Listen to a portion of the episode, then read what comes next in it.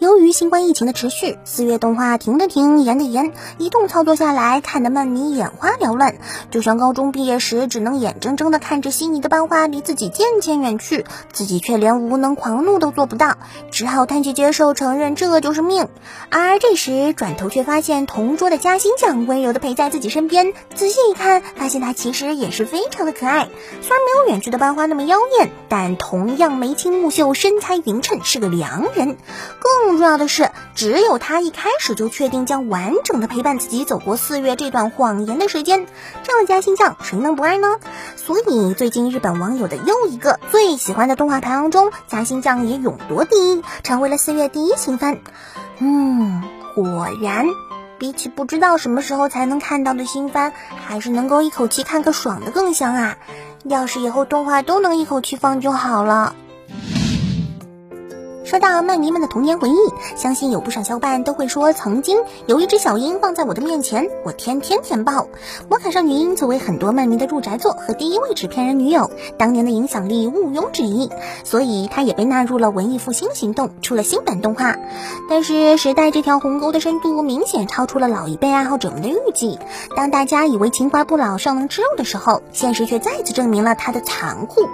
如果说动画本身效果还勉强过得去的话，那。手游就真是收场惨淡了。最近去年十月开服的《魔卡少女樱 Happiness Memories》放出官方消息，表示真的撑不下去了，预计六月底停服。唉。这就是时代的眼泪呀！虽然小樱依然可爱，但面对赶在深夜跑大街上公然脱光光变身的普通小学生奈叶，以及百合与色气齐飞、本体同分身异色的伊利亚，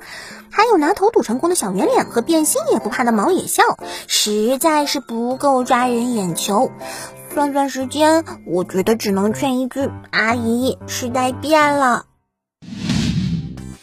最近又有一部极度 YY 的轻小说《只有我进入的隐藏地下城》确定动画化了。本作除了从副标题悄悄锻炼成为世界最强就能看出的 YY 气息外，再次证明我们的武侠小说也引领业界五十年。本作讲的是作为低级贵族的男主，又没权又没钱，还被人碾压，过得很不如意。于是就通过接吻治疗头痛的办法，用青梅竹马做材料来启动自己的大贤者技能，找到了一个隐藏迷宫，在迷宫里遇到了个被困两百年的老前辈。这位穿着暴露、性感漂亮的老前辈表示自己当年乃是叱咤江湖的顶尖高手，却不慎被这迷宫陷阱阴了一手，被困在这里无法动弹，一生修为眼看明珠蒙尘，十分可惜。所以男主你来了，就收你做徒儿，传你顶尖绝技。于是，狗屎吃到撑的男主得到了创作、赋予、编辑这三个神技，以类似捕魔的方式来补充生命能量，作为发动神技的消耗技能点，开始了自己的快乐生活。可以说是极度 YY 的爽番，只要满足自己的欲望就能补充能量，有能量又能像神一样为所欲为。这种动机一样的设计简直就是 bug。不过，无论故事多么无脑，光是那种 YY 爽快感，应该就会满足很多宅民了吧。已经能预想他之后要成霸权了。如果不被封禁的话，